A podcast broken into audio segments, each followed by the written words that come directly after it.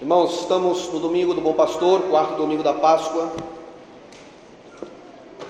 e a liturgia toda nos remete à, missão, porque Deus não pode salvar o homem sem que antes lhe dê a oportunidade de ser encontrado. Seria paradoxal que Deus te, te, te quisesse salvar sem te dar as possibilidades para isso. E Deus nos deu todas as possibilidades de salvação, está dando, para que não haja excusa, desculpa, pretexto, justificativa falsa e medíocre.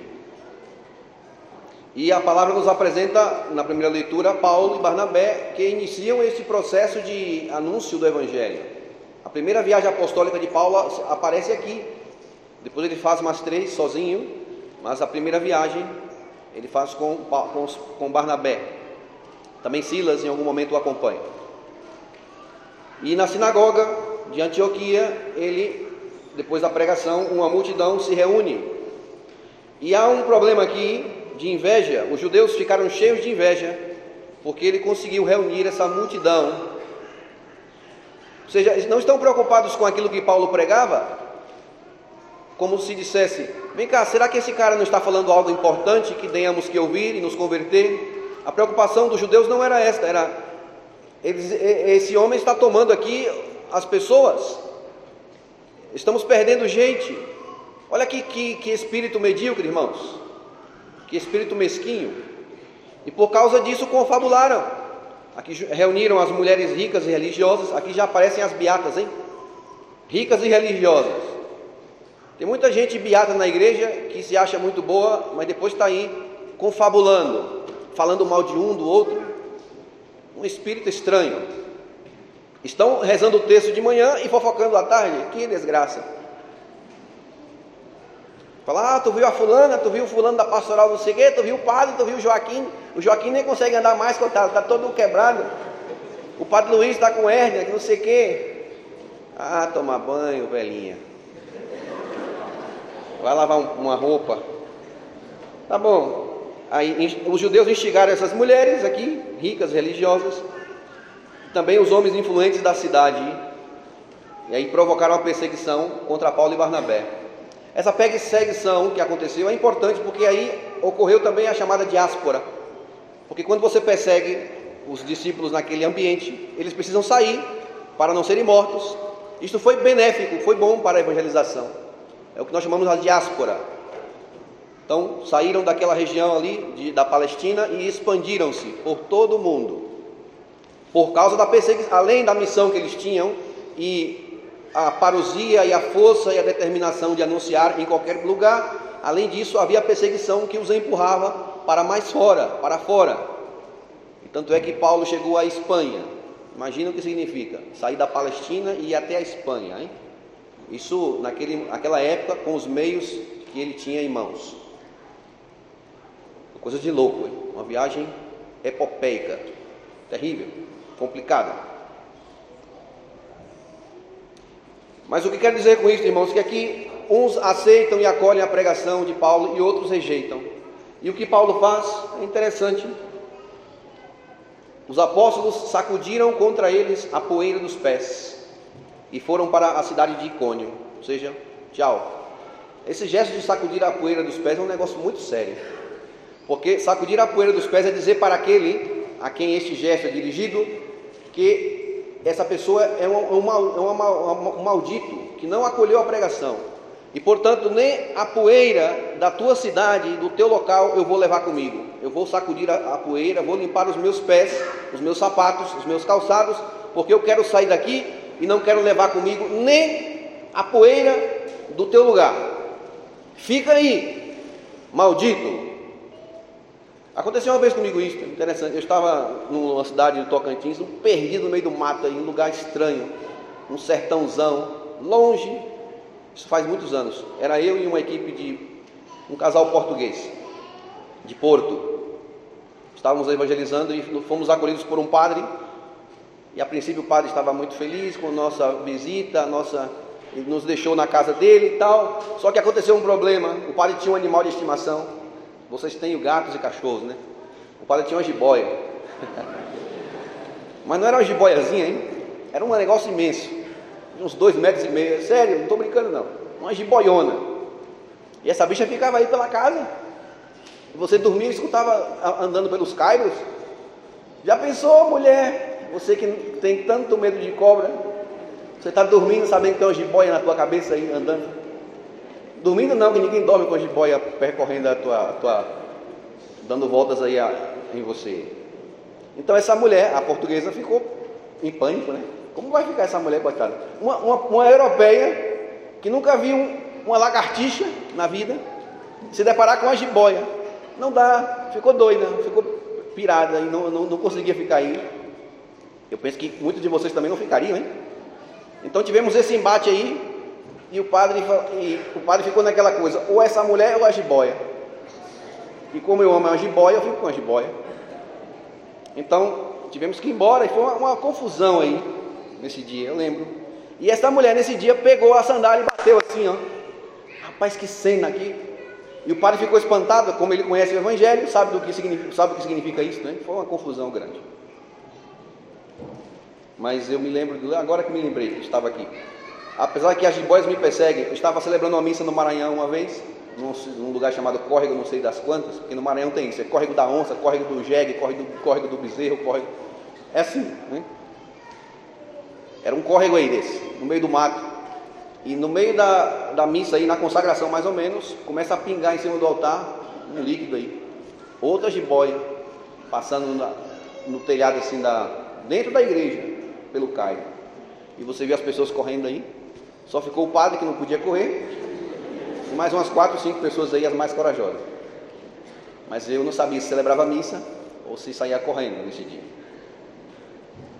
Me aconteceram umas coisas estranhas já. E as jiboias me perseguem. Pode dizer, irmãos, que rejeitar a salvação é rejeitar que Deus quer salvar no sentido de que é, é pecar contra o Espírito Santo, hein? Porque a, a, o Evangelho de hoje nos diz que essas ovelhas são de, de Deus, ninguém vai arrancá-las de minha mão. Ou seja, Deus está muito disposto a nos salvar. E como eu falei no começo, Ele nos apresenta todos os meios, nos dá todas as possibilidades para que nós não tenhamos desculpa, para que ninguém diga, ah, eu não sabia, eu não queria, ou eu não podia. Não, não, tu, tu podes, tu sabes, e o, que é mais importante é que nos deu Cristo na cruz, e este homem morreu e nos deu como garantia e como penhor a vida eterna, através do mistério pascal.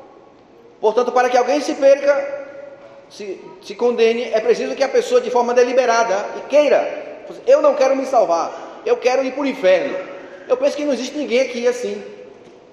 Todos aqui queremos nos salvar, ainda que percebamos a salvação até ser de certo modo distante, pelos pecados, pela fraqueza, pela precariedade, pelo endurecimento. Você é uma pessoa dura, uma pessoa empedernida, uma pessoa orgulhosa, uma pessoa que, que não muda, que está sempre com, com o pé atrás, desconfiada, uma pessoa racional no sentido de que você é a certa sempre, que ninguém pode te falar nada, pois até você, nessas condições, até assim Deus te salva. Mas o que Deus não pode fazer é te obrigar a querê-lo. Quando o homem decide de forma a apostatar a fé, quando ele decide renegar a Cristo de forma deliberada, então aí Deus não pode fazer nada. Portanto, a nossa alegria, irmãos, celebrando hoje o bom pastor, é que esse pastor vai ao nosso encontro e vai buscar-nos aonde nós estamos, onde nós estamos. E só Deus sabe onde você está. Não falo em estar, estar em locais geográficos e físicos, eu não estou falando disso não. Porque você está aqui sentado ah, nessa igreja, mas o, o, onde Cristo tem que te, que te buscar é num lugar onde ninguém pode entrar no teu coração. Existe um lugar aí onde ninguém chega, nem o teu marido, nem os teus filhos, nem ninguém. Um lugar silencioso e muitas vezes é, cheio de trevas.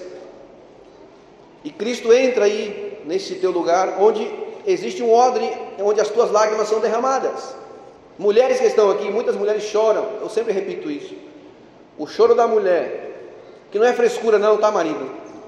A tua mulher chora, mas não é porque é fresca, não. Porque a pior coisa estúpida que tem é quando o marido diz que a mulher está com frescura. Tua, tua, tua mãe não, deixa tua mãe quieta, porque é o dia das mães. Toma vergonha. Como tu podes pensar da tua mulher que ela está com frescura? E claro, ela por não ter, ser atendida, muitas vezes achar que o marido a trata com desprezo, porque ela é a fresca, é a boba, tudo tu tá chorando aí, tu, tudo tu reclama, não sei o quê. Então ela chora escondido. Pois esse lugar aí em que tu choras no teu esconderijo é onde Cristo vai te buscar. O pastor vai aí e ele consegue entrar aí nessas cercas, nesses arames farpados que tu de alguma maneira colocaste na tua vida e onde ninguém consegue transpassar, pois Cristo ultrapassa isto e se fere porque o pastor que ama a ovelha, ele vai se ferir pela ovelha, ele arrisca-se pela ovelha. Arriscar-se. Essa palavra é tão bonita.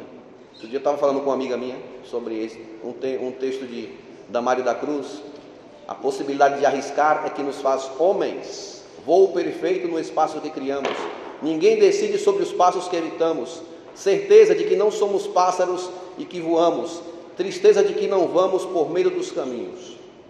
Tristeza de que não vamos por meio dos caminhos. Pois se tu hoje não consegues ir por meio dos caminhos, Cristo vai até você. Ele vai até você. Ele vai porque tu não consegues ir. Talvez não consigas voltar. Não consigas sozinha ser reconduzida ao rebanho.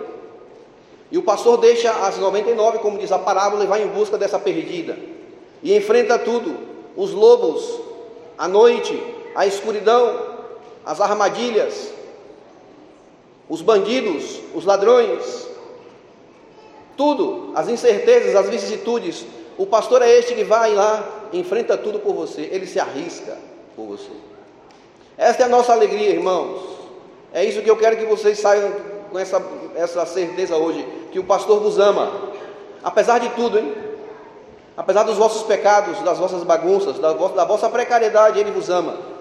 Portanto, não tenhamos medo, essas vossas lágrimas, que fala aqui, segundo leitura, eh, serão enxugadas por Deus. Não, é, não é que tem que ser enxugada aqui agora, e talvez não. Mas nós não temos que nos preocupar com isso, porque a promessa é que Deus enxugará as nossas lágrimas. E se um dia tivermos que experimentar esse mistério na vida eterna, ótimo.